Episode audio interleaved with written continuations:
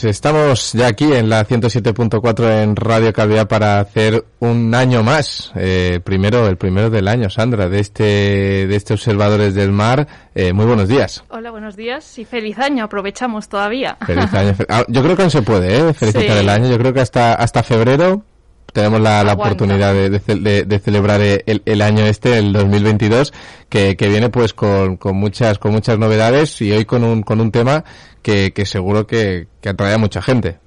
Pues sí, porque vamos a hablar de peces y de peces exóticos, aquellos que en principio pues eh, no tocaría estar en, en- en la zona que, consideremos, en este caso vamos a considerar el Mediterráneo, pero bueno, hablaremos de ello porque lleva mucho tiempo eh, produciéndose y además eh, en Observadores del Mar tenemos dos proyectos relacionados eh, con el tema, que es peces exóticos y peces y calentamiento. Y hablemos, hablaremos eh, de los dos y, y, bueno, y de todo lo que va asociado al tema, como es el cambio climático, especies invasoras, etcétera. O sea, hay, hay tema, hay tema para aburrir, ¿no? Que Hay tema. diríamos. Siempre, siempre hay tema, ¿verdad? Bueno, y hoy tenemos tres, tres invitados, dos aquí en, en, en los estudios de, de Radio Calvía, otro lo tenemos de manera, de manera Skype, ¿no? Al final también, no sé si es tema pandemia o no, pero al final la pandemia lo que, está- lo que tiene es, es, es que nos, nos está haciendo a todos quedarnos en casa casi casi, ¿eh?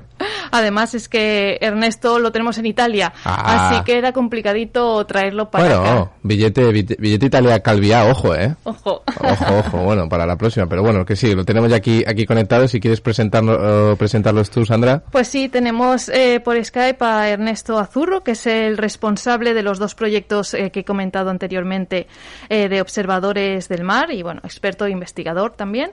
Tenemos a Tony Grau, que es el jefe del Servicio de Recursos Marinos del Gobierno de las Islas Baleares, para que nos explique un poco ese, la parte de la gestión ¿no?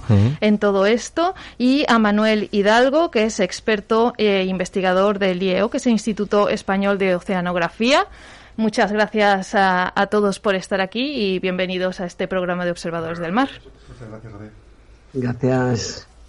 Ahí los, los tenemos a todos, ya tenemos a Ernesto ahí, lo tenemos ya preparado, así que, así que nada, Sandra. Podemos, podemos empezar con, con Ernesto, que, está ahí en el, en el Skype, para que nos cuente él un poquito, pues, eh, estos dos proyectos que tenemos, cuáles son, son los objetivos, por qué surgió eh, incluir estos temas y estos proyectos en la plataforma de observadores del mar, para que la gente participe y se vincule con la ciencia ciudadana. Ernesto.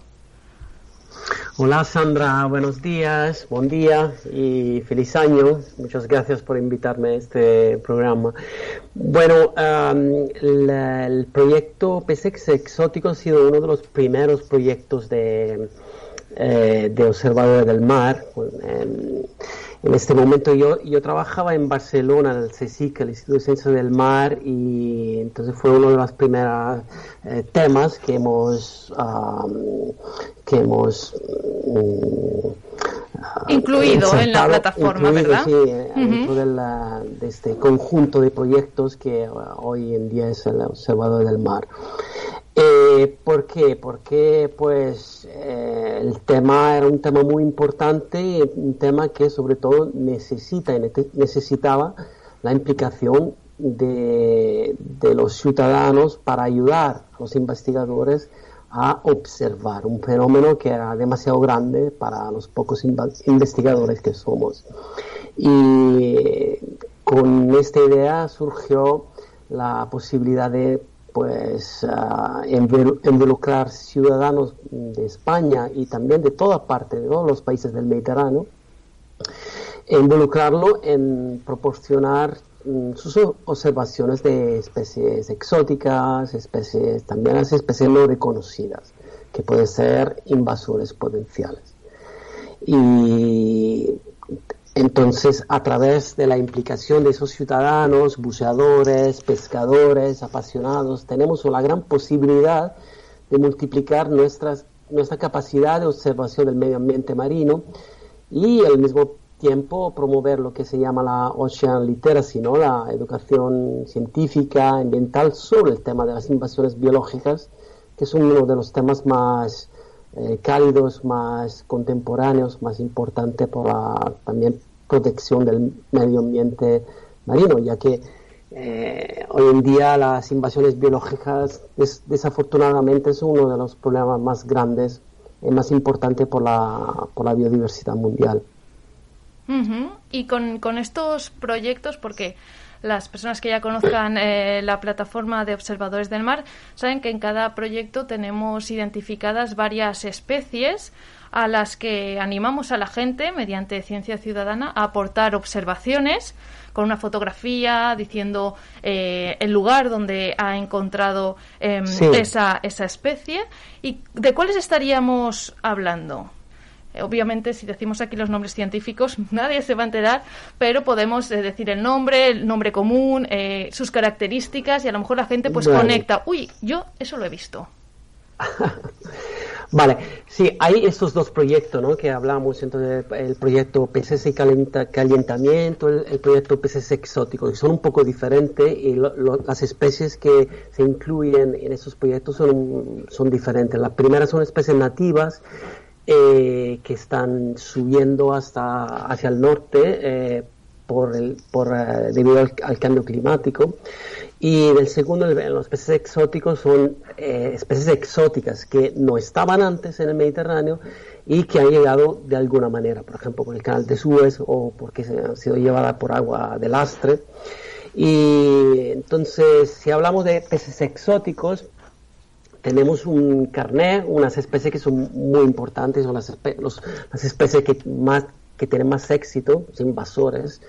Y por ejemplo tenemos el pez león, Pterois ah, niles, que este es un, es un pez, un invasor muy famoso que ya ha invadido el Atlántico, el Caribe y, y después de esta invasión atlántica comenzó en el 2012 una invasión similar en el mar Mediterráneo, esta vez a través eh, del canal de Suez, el, eh, el pez león, lionfish, en el caso del Mediterráneo entró eh, a través del canal de Suez y, y hoy en día eh, la invasión está explotando, está, ya tenemos poblaciones muy abundantes en todo el Mediterráneo Oriental, eh, lugares como por ejemplo Chipre, Turquía, Grecia y hace poco ha llegado, la- este pez ha llegado en Italia, por ejemplo, en Adriático.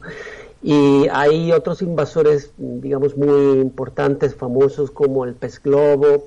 Es un pez que entró en el Mediterráneo en el 2003 y, tres, y, y se expandió muy rápidamente, eh, llegando también en España y ah, hasta el estrecho de Gibraltar. Y el problema con estas especies es que además del enorme impacto sobre la biodiversidad y la pesca, es que este pez es altamente tóxico para el consumo humano. Y de hecho se han reportado va- varios casos de intoxi- intoxicaciones fatales.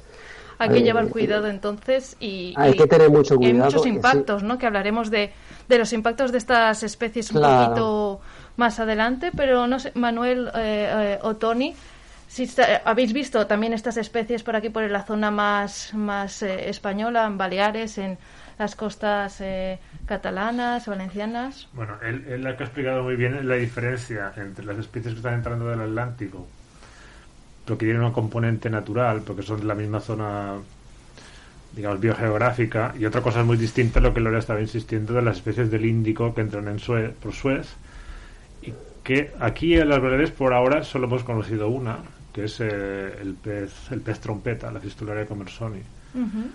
Y bueno, esto es cuando entran, o sea, uno de los grandes problemas de la biodiversidad es cuando se mezclan especies de zonas biogeográficas distintas, entonces sí que causan problemas de verdad.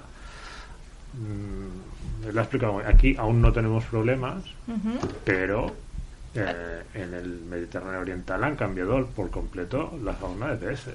O sea, allí, por ejemplo, esto lo explicaba antes de entrar, eh, ya no pescan salmonetes como los de aquí. Las especies del Índico han sustituido por completo las especies del Atlántico o del Mediterráneo. Sí, eso es lo que comenta eh, Ernesto, lo que solemos llamar nosotros más en nuestro mundillo científico, lo que es la tropicalización y la meridionalización. La tropicalización es lo que los peces que entran por el este, por el canal de Suez, y la meridionalización, este efecto que comentaba Ernesto de, es- de especies que por calentamiento van más hacia, hacia el norte, eh, hacia el norte del, del Mediterráneo. Como comenta, no, no tenemos realmente esas eh, problemáticas que existen en el este del Mediterráneo, pero como justo como comentaba Ernesto, están empezando a llegar hacia el Adriático, hacia el estrecho de Sicilia, o sea que eh, no nos debe sorprender que aparte del pez trompeta en los próximos años eh, aparezcan especies que no estamos acostumbrados a ver aquí y como sociedad, eh, como consumo en, el- en el- en cuestiones pesqueras, como en cuestiones de turismo, tenemos que estar preparados para, para llegar a estas especies. Aparte de- del pez globo, lo venenoso que es y lo tóxico que es, en el Mediterráneo oriental causa muchas eh, muchos eh, tiene muchos efectos negativos en las artes de pesca porque es una especie que destroza realmente los artes. Entonces los pescadores artesanales tienen muchas pérdidas no solo por eh, eh, las cantidades de, de especie que, capturan y que dejan de capturar otras especies más eh, eh, clásicas que ellos, que ellos comercializaban sino porque destrozan las artes de pesca. Y es un gasto añadido a, las, la pesca, artesanal más, más litoral por eso es eh, importante conocer lo que está sucediendo, qué cambios están habiendo, porque afecta a todo, ¿no? Afecta, como dices, a la pesca, afecta también al consumo, afecta a nivel eh, de la biodiversidad eh, de la zona, la gestión, eh, Tony, que, que- que habría que hacer. Y hemos comentado unas eh, tres especies, eh, pero Ernesto, ¿cuáles más también tenemos en estos proyectos? ¿Cómo las podemos identificar? ¿no? El pez trompeta, por ejemplo, Vale. ¿qué forma tiene? Sí. ¿no? El pez globo, pa- parece lógico que, que sea redondo, ¿no? Vale, sí. Pues de hecho ahí hemos seleccionado una de las especies que son los más, eh, los invasores más que, no- que, que nos más preocupan y que son más abundantes y también más fácil de reconocer. Por ejemplo, el pez trompeta, trompeta eh, tiene una forma que no tiene iguales en el, eh, en el Mediterráneo. Es un pez muy, muy alargado y con pues, una cara un- de trompeta justamente y tiene eh, después de la cola un, un hilo como que es un prolongamiento de los de las espe- de los rayos de, la, de, la, de las colas. Muy muy típico. Entonces mirando mirándolo en la foto es muy difícil equivocarse. Entonces eso en esto también está la fuerza de observador del mar eh, invitar a los ciudadanos a observar cosas que si están son muy fácil de pues observar, fotografar, etcétera. Y hay varios, hay otras especies, podemos hablar mucho tiempo sobre las especies que están han invadido el, eh, el Mediterráneo y pero quería decir también algo muy importante que pues al mismo tiempo esta es un poco la filosofía de estos proyectos y de observador del mar al mismo tiempo cualquier pez raro nunca visto antes puede ser muy interesante para nosotros ¿no? entonces es, es también un, un servicio que se crea a través de la colaboración entre los ciudadanos y los investigadores. Por ejemplo, uno de los primeros resultados importantes del proyecto fue una observación de Abudetuf saxatilis, es un pez muy pequeño típico del Atlántico tropical que no se había visto nunca en el Mediterráneo. Este pez fue fotografado mm, por parte de un buceador recreativo en la costa de Tarragona en 2012 esta cita fue muy importante y acabó una publicación científica que hoy en día está muy citada que lleva el título de Citizen Science Detected and Detected. Entonces la ciencia ciudadana descubre lo que antes no, nadie había encontrado, ¿no? descubrido. Y esto exactamente para decir las, mm, las posibilidades, la potencialidad que tenemos de a través de esta colaboración amplificar la Sí, eh, capacidad ¿no? de observar. Este ejemplo es, es maravilloso en esto. Además, hay, hay otros más que para motivar a la gente que nos está escuchando que cualquiera puede eh, hacer un, un descubrimiento para la ciencia increíble, ¿no? Que parece que no tengamos esta, esta posibilidad como personas que profesionalmente no nos dedicamos a ello, pero por supuesto la hay, ¿no? Sí, por supuesto. Los- las instituciones científicas tenemos eh, financiación y redes de muestreo y proyectos con los cuales eh, eh, compilamos información para desarrollar eh, nuestras series temporales, nuestros mapas, pero no hay mayor red muestreo que la sociedad. Ellos van al mar todos los días, todas las semanas. Los pescadores recreativos van al mar varias veces al- a, la semana, incluso la gente muy aficionada, y no, no hay mejor muestreador que ellos. Entonces, como comenta Ernesto, no solo es una cuestión de entender o observar nuevas especies exóticas, sino cómo las comunidades que están al lado nuestro están cambiando. Están cambiando con, con especies que estaban pues, en, en- otras- en otros países un poco más al sur, eh, pero que están cambiando su distribución más al norte, otras están, yendo, se están yendo más al sur o están reduciendo su distribución, de tal forma que las comunidades que tenemos al lado no están cambiando, no solo por especies exóticas, sino por especies que están cambiando su distribución.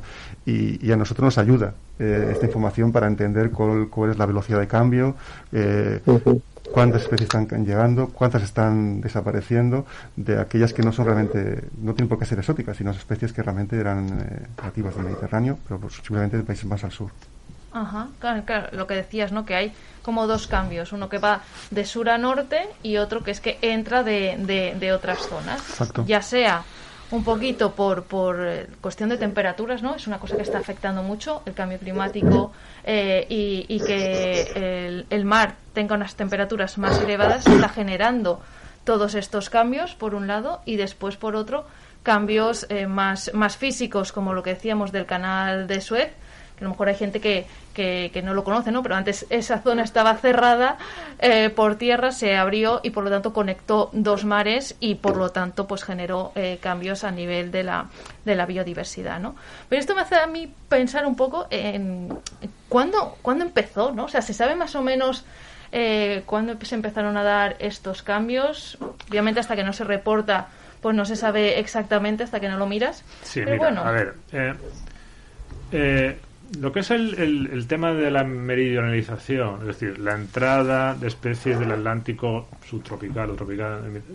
De hecho, lo que está pasando ahora es la aceleración de un proceso.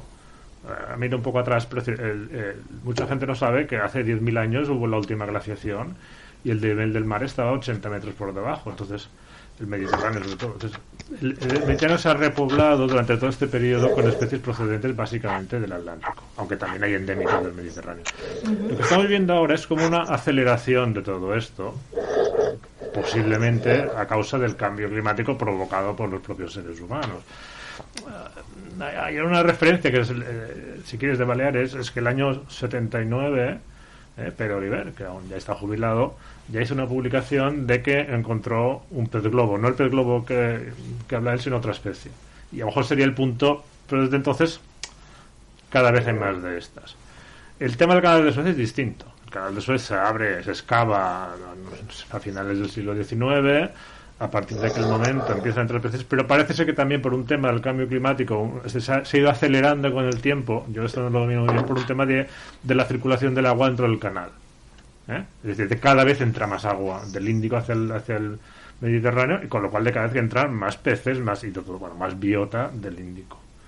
¿eh? Mm, ese sería un poco el, el, eh, el cambio, o, o como decía, el, el- timing de, de este cambio. Una cosa que yo quería decir es que nos está quedando en el tintero es mm, ¿por qué observadores del mar? Aparte de, de la parte científica que es evidente del mar o, o el DAPERA que tiene la propia consellería con los cuales estamos Sí, asociados. puedes- puedes ¿Eh? Yo creo que tiene una cosa muy sí. importante y todos los que estamos aquí sentados, incluso el que está ahí en Italia, es consciente, lo hemos dicho, es también muy importante involucrar a la, a la, digamos, a la sociedad civil en, eh, en la gestión de alguna manera de- del medio natural, porque, porque eh, de cada vez somos más urbanos y cada vez estamos perdiendo más el contacto con la naturaleza, tanto la marina como la terrestre. Y es una manera de que la gente, la gente de la calle, la gente que le gusta bucear, le gusta pescar, si quiere, se puede involucrar en algo que realmente sirve como mínimo para recoger información, que es importantísimo. ¿Eh? Sin información no podemos No- no puedes gestionar. saber nada. Claro, está ¿Eh? pasando. Entonces, esto sí quería echarle un capote en ese sentido. Digo así, este tipo- pero sobre todo es eso. Es decir, que aparte para el que ayuda, hombre, también es bueno que luego eh, le haya un feedback de decirle, mira, pues eh, estamos encontrando esto, no sé qué. Pero esto es crucial. Yo, yo, yo esto lo vivo cada día porque nosotros tenemos muchísimo contacto con los pescadores profesionales, nos- son los que más información nos suministran. Que es bueno decir, mira, esto sirve para esto, para igual. Eso es también muy importante. La utilidad que tiene todo. Sí, todo sí, el sí. mundo, que todo no, el no, mundo pero también la satisfacción la del que nos ayuda, que os informa, que os da información. Eso también se debe valorar. Sin duda, claro. La gente, la verdad, que participa eh, también lo hace porque dice, wow, estoy dentro de una comunidad muy grande, lo que hago sirve de algo, que yo creo que eso es importantísimo, ¿no? Visualizar que lo que tú estás haciendo sirve para la sociedad en su conjunto y que no va a quedar ahí como eh, papel mojado, ¿no? Que se dice. Y además que ayuda a intentar prevenir o, o- o minimizar algunas de las consecuencias, ¿no? Que podríamos hablar de, de volver a retomar el tema este de las consecuencias que decíamos en, en la pesca, especies eh, eh, tóxicos. ¿Cuáles son todas las problemáticas que pueden haber? Bueno, muchas problemáticas que una de las, de las, eh, ventajas, si quieres eh, llamarlo ventaja, es de la posición de Baleares en el Mediterráneo, es, es, que estamos a la cola de las consecuencias. Sobre todo que está llegando aquí eh, viene a posteriori de lo que se está viendo en el este del Mediterráneo. Entonces eh, tenemos un- una ventaja, entre comillas, de poder avanzarnos eh, a este tipo de impactos que están, que están por venir. Pero en temas de cambio, de cambio climático que comentaba, comentaba antes, eh, que hace, hace años que, que está encima de la mesa, hace años que nosotros en los trabajos comentamos, eh, las últimas décadas se ha detectado un calentamiento. En los últimos años ya no decimos eso, ya decimos la, como comentaba él, la velocidad está aumentando, la tasa de incremento de impactos está aumentando en los últimos años. Eh, y hay muchos impactos. eh, el problema del cambio climático no no sobre todo eh, el calentamiento, el nivel del mar, que son efectos que se pueden predecir. Hay buenos modelos físicos que predicen esos efectos. El problema de mucho del cambio climático son aquellos procesos que somos, sabemos que son consecuencias del cambio climático, pero que no tenemos todavía buenas herramientas para predecir. Uno de ellos lo acabo de comentar, es el tema de las corrientes. Las corrientes hay muchos buenos modelos que pueden predecir corrientes a corto plazo, pero no a largo plazo. No sabemos cómo van a cambiar las corrientes a largo plazo, sabemos que lo van a hacer, pero no sabemos en qué sentido. Y muchos de los impactos que van a que, que- que trae el cambio climático es consecuencia de- del cambio de corrientes. Otro efecto, las olas de calor. Sabemos que la, frecuencia y duración del calor va a aumentar, pero no, no tenemos buenos eh, indicadores de, para poder predecirlos ni, eh, ni cuantificación de cuáles son sus impactos, eh, a qué especie les va, a impactar más, en qué zonas, ese tipo de información también necesitamos para poder desarrollar esas herramientas. O algo que es bastante de comunidad reciente son los eventos extremos, estos eventos extremos eh, meteorológicos que incurren en invierno, que sabemos que también son consecuencia del cambio climático en- y que afectan a muchas especies otras que se reproducen en invierno, que no son las litorales, pero son algunas de profundidad, como el caso de la merluza. Entonces, eh, todos estos eh, eh, efectos que no son predecibles son aquellos que van a afectar en gran medida a las, especies y nos queda todavía mucho trabajo para poder, eh, poder entenderlos bien y poder dar información que sea útil para la, para la gestión. Entonces, entonces más, lo que quería comentar es que más allá del calentamiento, que es lo conocido por, por mucha gente, hay otros, hay otros procesos, consecuencia del cambio climático, que están por venir y que todavía nos queda mucha, mucho trabajo para poder, para poder entenderlos bien, sobre todo en términos de cómo las especies responden a ellos. Ujú. Claro, porque puede haber extinción, puede haber eh, cambio de distribución y eso también afecta eh, a, a la pesca y consecuentemente a lo que consumimos, ¿no? Porque claro, si estamos acostumbrados a, a un tipo de, de especie, para consumir un tipo de especie y después esa ya casi no está o sube de precio, obviamente si hay menos, eh, puede ser que ya no esté esa y esté otra y tengamos que acostumbrarnos y cambiar nuestra dieta, ¿no? Es otra de las consecuencias que podría haber de lo que estamos hablando. y- y luego otra cosa importante que me gustaría decir es que eh, a mí por una cuestión me, me he dedicado mucho a ver qué está pasando en el Caribe con el pez león. El pez león, que hemos comentado antes. Exactamente, que es un problema muy gordo. Entonces, una cosa que también es que están viendo los científicos de allí es que el efecto de este pez, o sea, la capacidad con la que él se introduce en los sistemas naturales de allí depende del estado de conservación en que ellos están. ¿Dónde a parar? Eh, que la capacidad de penetración de esta especie y probablemente de otras es mucho más fácil allí donde los depredadores apicales han desaparecido. Por ejemplo, está muy claro que los meros se los comen, pero si no hay meros, entran con más facilidad. Entonces, esto también es importante que tengamos claro que cuanto mejor conservemos nuestros, nuestras poblaciones de peces aquí, ahora, más difíciles van a ser a los del Índico entrar, o, o si lo hacen, mm, lo harán en peores condiciones. Porque hay esa depredación, ¿no? Que eh, la idea siempre es que haya un equilibrio en el ecosistema y en la biodiversidad porque hay eh, depredador y presa y más o menos se compensan. Sí, sí, eh, los, los, sí los, los sistemas naturales normalmente si están completos, es decir, si está toda la estructura, eh, eh, bueno, los sistemas naturales marinos tienen muchos más es- es- que escalones tróficos, por palabra, decirlo de alguna manera. ¿eh? Si están todos, el sistema es mucho más resiliente. ¿Qué quiere decir resiliente? Que es mucho más resistente a, a aguantar los cambios.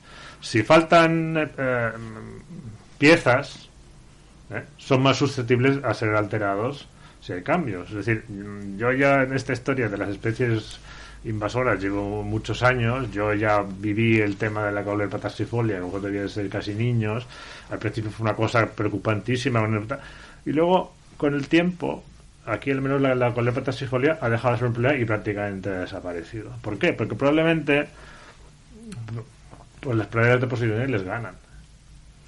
Aquí decimos que estamos hablando de ya no peces. No, no, no, pero decir que a- es el ejemplo más palpable de que una cosa que está bien conservada resiste Exacto. el impacto.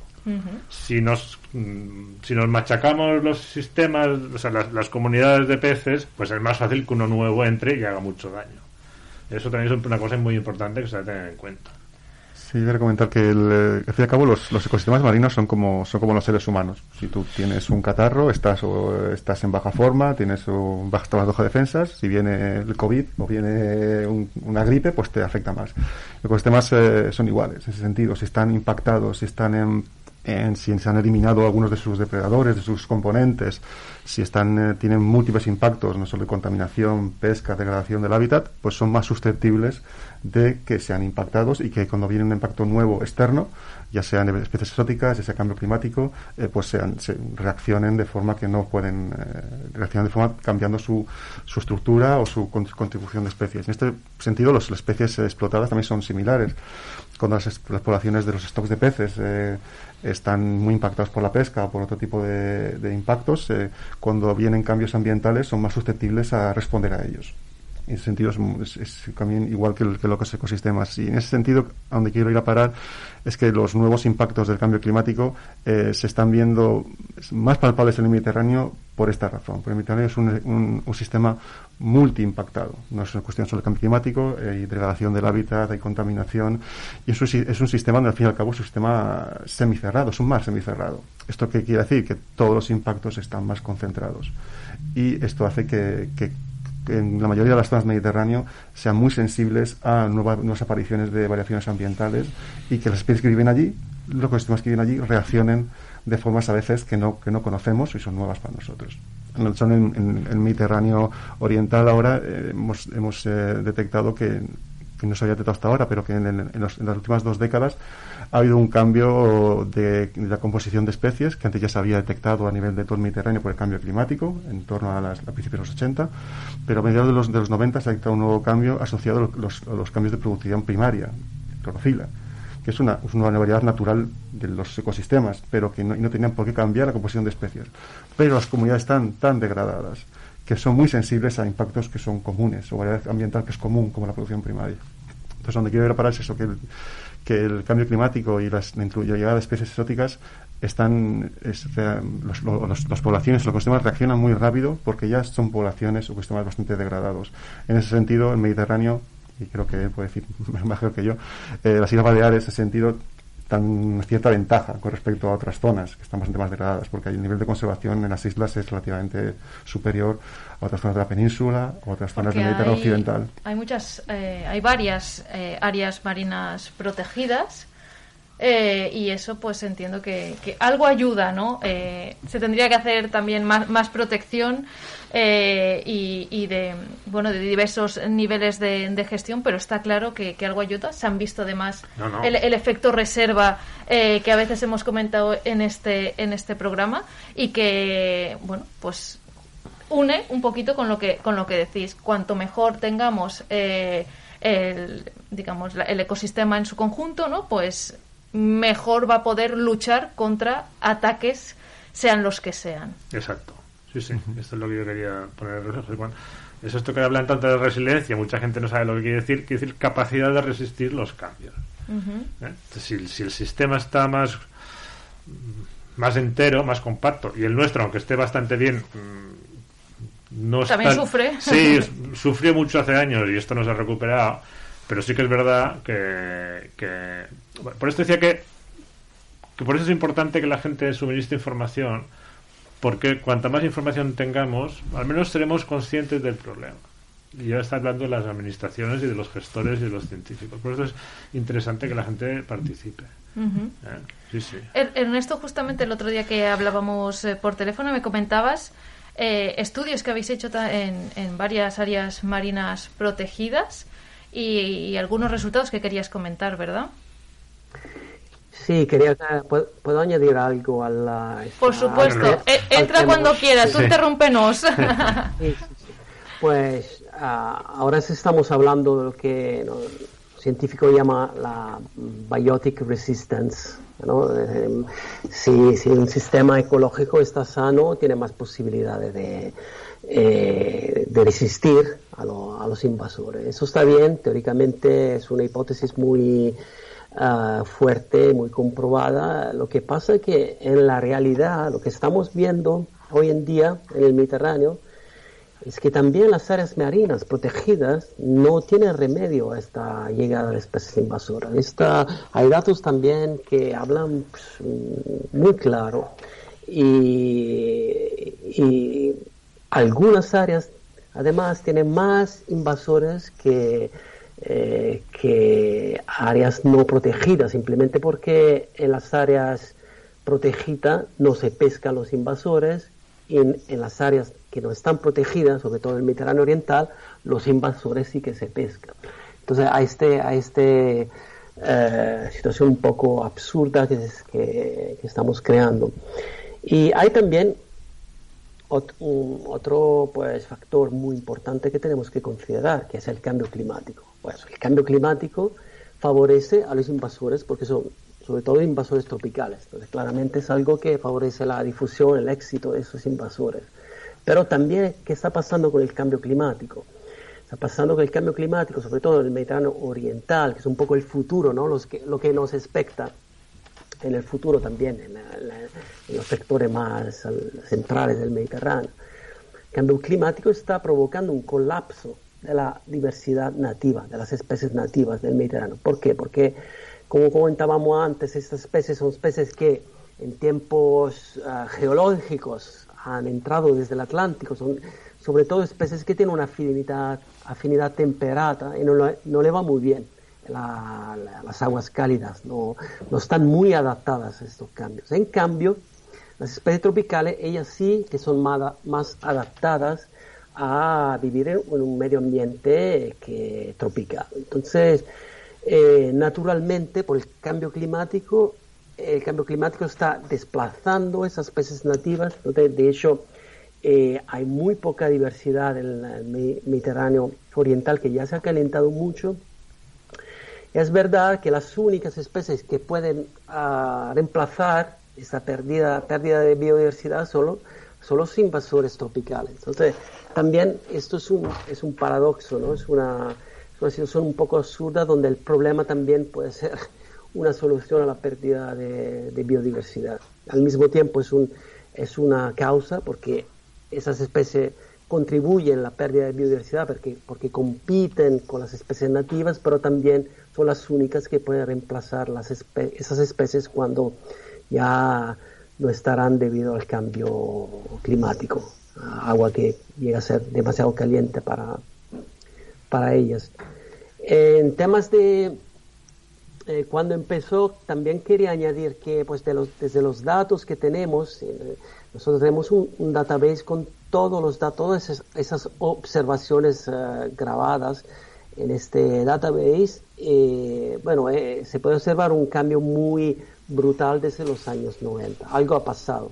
Además, esas especies que llegan del canal de Suez, que antes se habían quedado en la zona más oriental del Mediterráneo, no iban mm, eh, después del estrecho de, Sicilia, ahora después de los 90 ya han empezado a, llegar en otros sectores del, eh, eh, del Mediterráneo, también el Mediterráneo occidental, con observadores del mar, eh, gracias a un, pescador eh, de Ceuta, eh, Manuel, Manuel Postigo Toledo, me acuerdo su nombre, es un pescador recreativo que encontró un pez globo de estos tóxicos que hablábamos antes en Ceuta, cerca de Gibraltar, entonces a las puertas del Océano Atlántico. Entonces esas especies han- se están desplazando tanto que casi pueden salir al Atlántico. Entonces es un proceso que va muy rápido.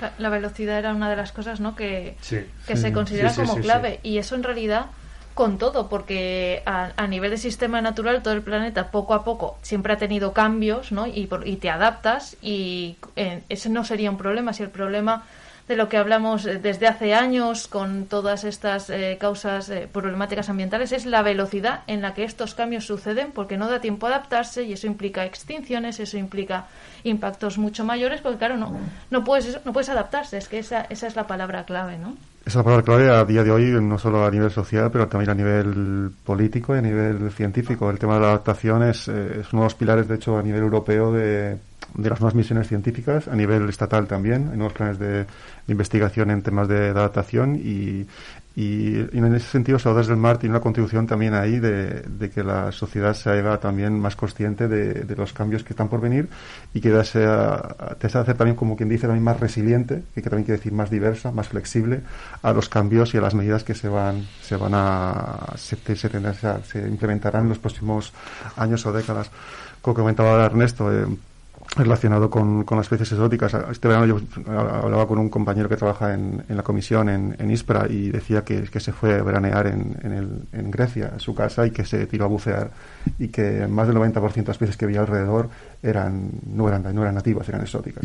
El 90% de Claro. especies que tienes alrededor es, es mucho decir. Es mucho decir, Es mucho 90, decir. sí. Y- pero no todo el mundo va a bucear. O sea, el, el turismo, como quien dice, la pesca recreativa es uno de los servicios ecosistémicos, pero la gente va a comprar al mercado. Y se, se puede encontrar especies nuevas, menos especies de las que está acostumbrada culturalmente o gastronómicamente a comprar.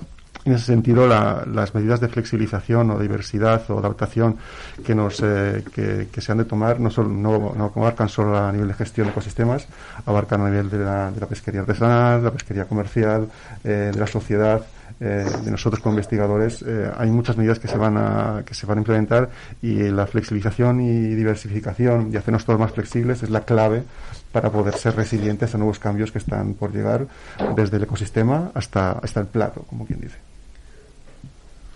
Sí, sentido, que- perdona, Ernesto, está pasando es un poco lo que, que está pasando con la globalización económica, ¿no? Es, pocos ganadores que están reemplazando a muchos perdedores.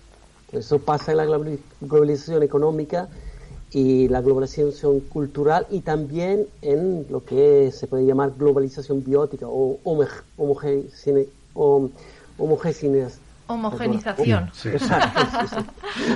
Muy difícil decirlo en Sí, castellano. es una palabra difícil. o sea, eh, sí, que así como, sé, la Coca-Cola, ¿no? Algunas especies, o la Nike, ¿no? Algunas especies invasoras han llegado en muchos lugares del mundo y esos lugares se han instalado con mucho éxito, a expensas de productos que, o de especies locales que ahora, pues, eh, riesgan de desaparecer poco como han, desa- han desaparecido los productos locales, ¿no? Entonces, al final de todo, eh, todo es más similar a todo y de lo que era antes, pero también peor, porque muchas de esas especies tienen enormes impactos. Claro, lo, lo del Mediterráneo es un, es un caso bastante único, porque claro, ahí hemos abier- abierto esta puerta, que es el canal de Suez, entonces es un, es un poco eh, conectar dos sistemas que eran casi más que 10.000 años, que no estaban conectados, entonces es un experimento bastante único en el planeta. Me ha gustado una tanto lo que has dicho tú, Ernesto, como, como Manuel, estas comparativas con cosas que seguramente los oyentes conectan más, ¿no? Como el- las marcas eh, que tenemos a nivel comercial y también la sensación de- del COVID, ¿no?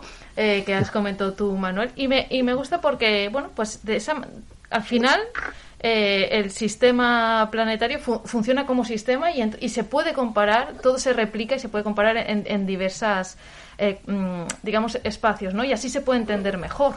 Necesitamos eh, diversificación y con eso muchas especies diferentes para que vaya bien. Eh, igual que a nivel económico necesitamos muchas empresas eh, diferentes para que se distribuya eh, la economía por toda la sociedad y no haya tanta pobreza. Eh, a nivel de salud necesitamos eh, estar eh, sanos y tener muchos eh, nutrientes y, y- y demás eh, cosas dentro de nuestro cuerpo para, si hay algún virus cerca, pues poderlo luchar. Y, y me han encantado, la verdad, estas, estas comparativas porque creo que visualizan muy bien eh, en el medio marino que a veces cuesta mm, visualizarlo porque no estamos tan conectados con él, porque no todo el mundo eh, tiene la suerte de poder pasar tiempo eh, en el medio marino y esto yo creo que, que ayuda a entender que necesitamos cuidarlo, que esté eh, sano y que haya muchísima diversidad para podernos adaptar, que es lo que estábamos comentando. Sí, yo hay dos mensajes que, claves. Uno lo comentaba Tony antes, eh, el tema de que proteger lo que tenemos ayuda al sistema a ser resiliente y resistente. Resistir y también capacidad de reacción cuando vengan eh, los impactos. Y uno, estar preparados a que estos cambios vienen. O sea, la pandemia COVID, como comentas ahora, ha venido. Está un par de años ya con nosotros. No sabemos si vendrán otras. No. Pero los cambios, cambios climáticos están por venir. eh, y como, como decía, comentábamos antes, han empezado por el Mediterráneo Oriental y muchos han llegado ya y otros llegarán en el futuro. Otros igual no llegan porque somos capaces, no, no- las especies no, capaces- no son capaces de asentarse o por otras razones, pero la sociedad, eh, los investigadores, eh, las comunidades autónomas, eh, el Estado español, la Comunidad Europea tienen que estar preparados a estos cambios y, y son otros mensajes que creo que es importante que de cara a la sociedad que no hay que tener miedo, simplemente hay que cambiar de mentalidad y, adaptarse a los cambios. Te comentaba, Tony, el tema de que en el, en el Mediterráneo Oriental hay, hay una especie de que ha, reple- que ha reple- replegado a la otra, que han, que han cambiado de especie. Pues no sé, si, yo pregunto a los oyentes si ahora fueran al mercado y no viesen la su especie de salmonete, ¿la comprarían o no la comprarían? Este tipo, este tipo de pensamiento es lo que tenemos que, que pensarnos. habrá especies que, que no cambiarán, siguen existiendo nosotros, pero otras igual cambian y, y el consumidor tiene que estar preparado a un cambio de, de especie eh, en, su, en su plato, en su cocina, igual a nivel de gastronomía también. Esta es una de las acciones que tenemos que, que tener presentes. No sé, Tony, si a nivel de, de gestión administrativa también se, se visualizan otras otras acciones que, que hacer A ver, eh, o lo que se está haciendo, ¿no? A ver, eh, ahora volveré un poco atrás, pero es una cosa muy clara. Del COVID es un ejemplo magnífico, en el sentido de que el COVID impacta por todo, pero si tienes un buen pot- sistema ah, sanitario potente, lo resistes con mucha más. Bueno, ya se ha visto. O sea, los países occidentales han resistido muchísimo mejor que los pobres países africanos y todo esto, que no sabemos ni lo que pasa. Bueno, es un poco lo mismo. Si tú tienes un sistema, ecosistemas bien constituidos, en principio van a resistir, resistir mejor, aunque sabemos que va a venir. Esto punto número uno. ¿Qué puedes hacer como gestor? Bueno, como gestor puedes hacer, en principio, relativamente poco, porque tanto la meteorización como el tema del canal de Suez, hoy por hoy, es inevitable. Antes lo hacía de broma, no vamos a poder cerrar el canal de Suez, que es el principal problema ambiental que tiene el Mediterráneo, probablemente. Vale, ahora, lo que si tú ves venir empleados del laboratorio a su costa del Mediterráneo Oriental y, ves qué cosas se pueden hacer, pues intentarlas aplicar aquí. Yo, a ver, el Mediterráneo Occidental y en particular las Baleares no está tan mal ambientalmente hablando como el oriental. Aparte del, problema de Suez, tiene problemas muy serios de otro tipo, muy graves. ¿eh? Pero, pero bueno, eh, se intentará. Aquí lo que tengo muy claro yo, a nivel nuestro, es que lo que se trata es de mantener las zonas protegidas, que haya depredadores apicales, que haya más, porque esto ayudará a gestionar. Cuanto al comercio del pescado, bueno, el comercio del pescado, al final, aquí, hoy, vas al mercado y encontrarás de todo. ¿Eh? hay, ciertos supermercados en que uno va que parece que se va a África, porque ya no hay casi, cada, casi nada local. ¿eh? A efectos de mercado no pasaría mucha cosa porque al final la, fracción de la sociedad que come pescado local es eso, una parte. ¿eh? ¿Cambios graves? Espero que no. ¿eh? Por desgracia la globalización ya ha llegado al mercado. Y está, está igual y que está ahí para quedarse. Luego lo que sí pasa es que es importante que haya diversidad de productos, porque la diversidad está, eh, pues, eh, poder elegir es mucho mejor que no poder elegir. Y otra de las cosas que, que sin duda podemos hacer, que hemos estado repitiendo durante el programa, pero creo que, que para ir cerrando, pues eh, va bien eh, repetir, es toda esa eh, capacidad que tiene la gente eh, para reportar información en estos proyectos que hemos comentado hoy, peces exóticos y peces y calentamiento, pero también en cualquiera de los eh, 15 proyectos que tenemos en la plataforma Observadores del Mar. Y mm, quizá para acabar, Ernesto, podemos comentar que, que- hay una ligera diferencia ¿no? entre un proyecto y el otro en cuanto a aportar datos.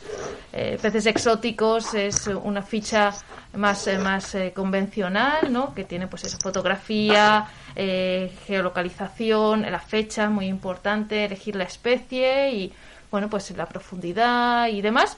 Pero en peces y calentamiento es, es una tablilla como más, más para expertos, ¿verdad? Sí, bueno, ambos proyectos hablan de peces, pero los, ah, el enfoque es, es diferente.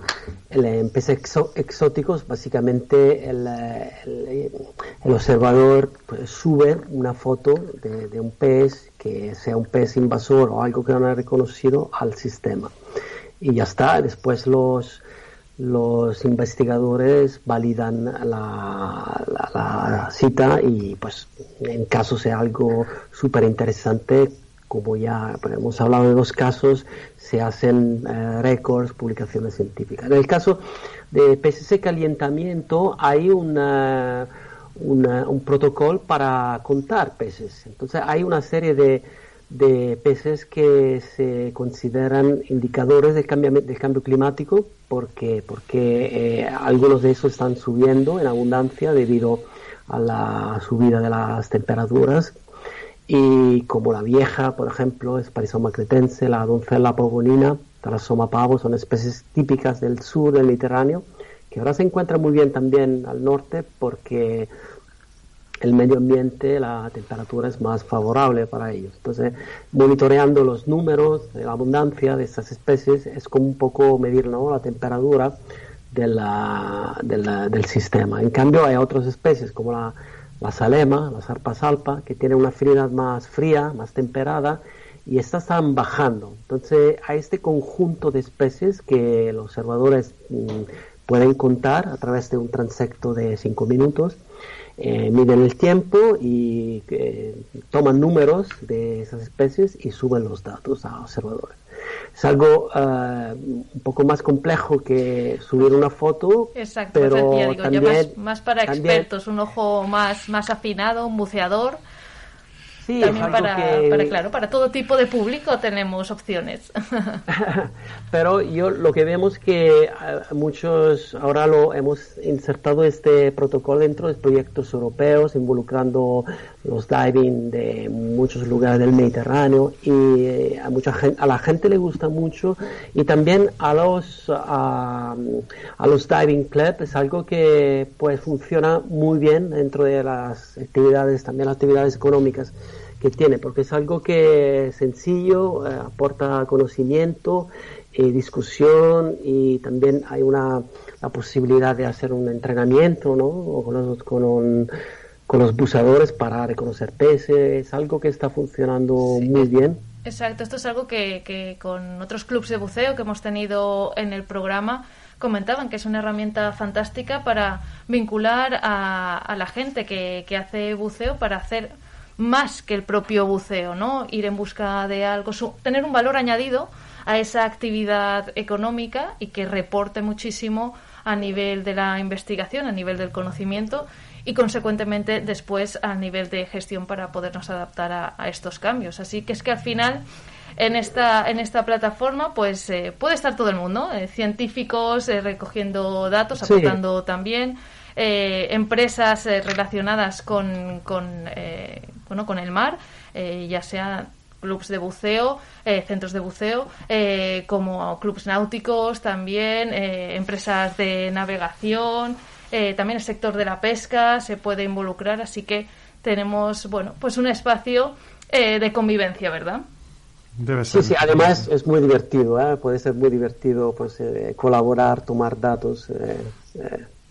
Hay muchas curiosidades que, que salen de este tipo de trabajo, entonces esa también es una forma ¿no? para implicarse, ¿no? Y disfrutar de lo que estamos haciendo. Eh, El disfrute es importante en, en todo, como también decía antes, antes Tony, ¿no? No solo es eh, aportar información, sino la sensación que, Sí. que te genera Sí, ello. sí, eso. Es decir, que- crear un, un espíritu de, ¿cómo lo diría? De, de afinidad con la naturaleza, en este caso el mar. Ajá. Sí, sí. Pues con esta felicidad podemos acabar el programa.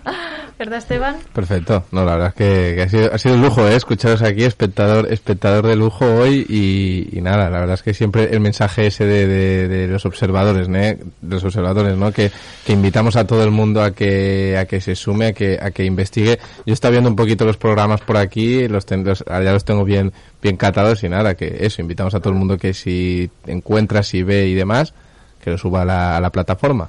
Exacto, a observadoresdelmar.es. Pues nada, hasta, la se- hasta de aquí dos semanas. Igualmente, Vale. muchísimas gracias a, Muchas gracias. a Ernesto, a Tony y, y a Manuel por Muchas estar aquí. gracias. gracias. Sí.